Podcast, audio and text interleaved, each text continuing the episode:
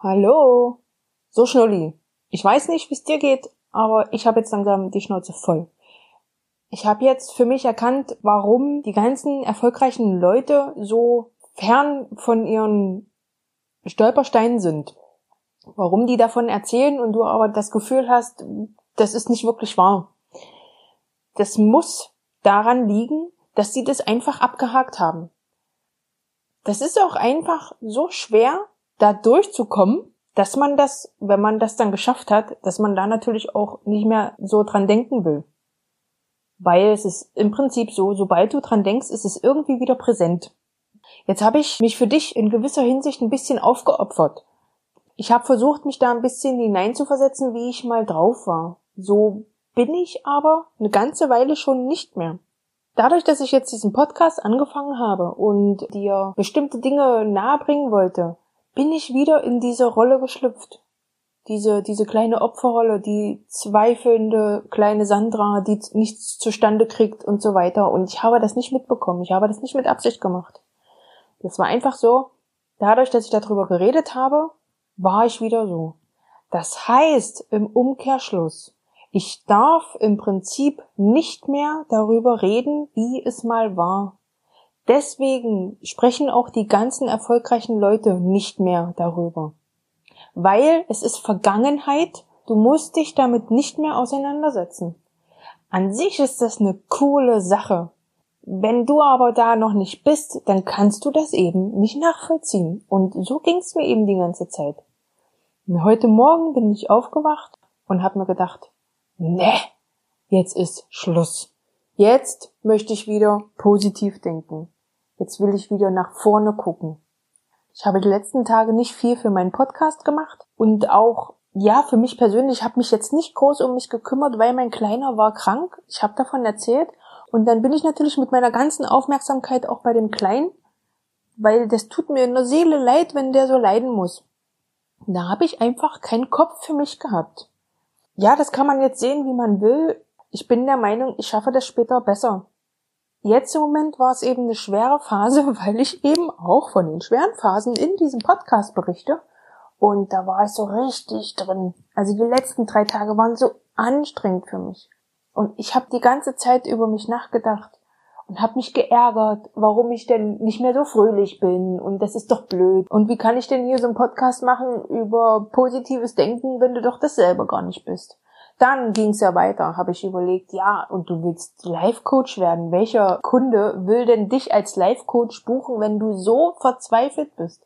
Wenn du so an dir selbst zweifelst, dann nimmt dich doch keiner ernst. Und dann möchte ich wieder daran erinnern, dass ich in einer der letzten Folgen auch erwähnt habe, dass die Leute deine Zweifel spüren. Das ist wie bei Hunden. Kennst du das, wenn jemand sagt, pass auf, zeige deine Angst nicht, die Hunde, die spüren die Angst. Das ist tatsächlich ja so. Und die Menschen, die spüren auch deine Zweifel. Und auch die spüren deine Angst. Die kriegen das genau mit. Die wissen nicht genau, also nur ganz sensible Menschen kriegen das ganz genau mit, was da nicht stimmt bei dir.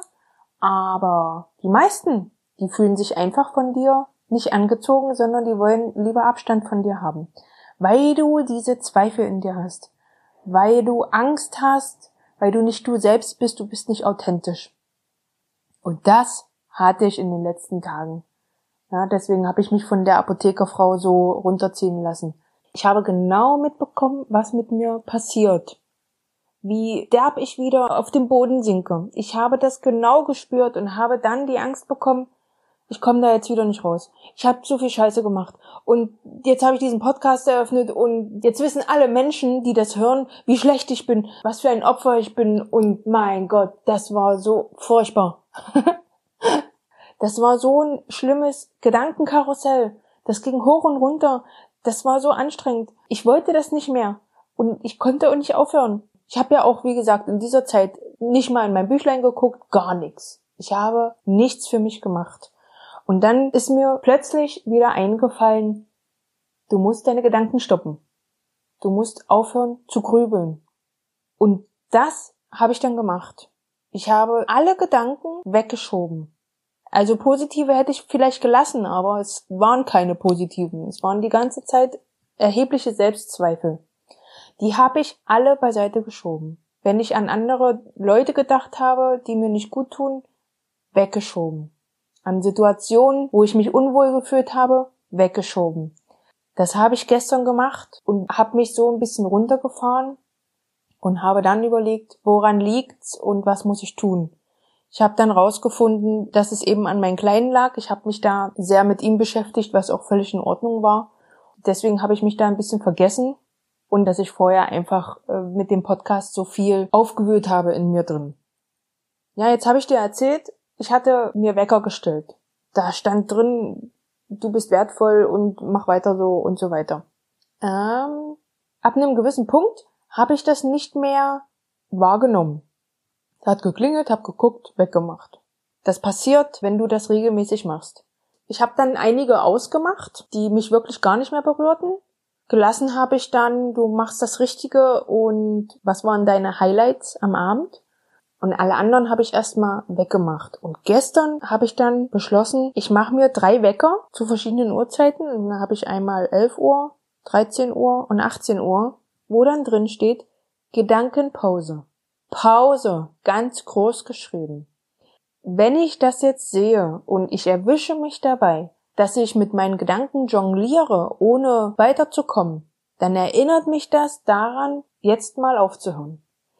Wenn es jetzt gute Gedanken gewesen wären, mit Ideen und sonst irgendwas, ach na klar, dann hätte ich das natürlich ignoriert. Aber gerade vorhin, als die erste Erinnerung kam, das hat mir super geholfen. Und es kommt dann eben nachher 13 Uhr nochmal und 18 Uhr nochmal. Und wenn das dann weniger wird, wenn ich nicht mehr so viel nachdenke, dann lösche ich einen nach dem anderen wieder, bis ich vielleicht keine Erinnerungen mehr brauche dafür. Wenn es dann wieder schwierig wird, dann mache ich sie wieder rein. Dann habe ich heute Morgen beschlossen, ab jetzt wird es positiv, sowohl in meinem Leben wieder als auch in diesem Podcast. Jetzt starten wir nach vorn. Ich habe also mir einen Wecker gestellt, wo dann drin steht, hey, guten Morgen, gute Laune. Und das kommt um neun. Und wenn ich noch keine gute Laune habe, dann soll mich dieser Wecker daran erinnern. Und ich habe heute zum Beispiel, weil ich bewusst beschlossen habe, heute bist du positiv. Heute grübelst du nicht nach. Habe ich auch automatisch wieder die Musik aufgedreht und ich habe ein bisschen getanzt.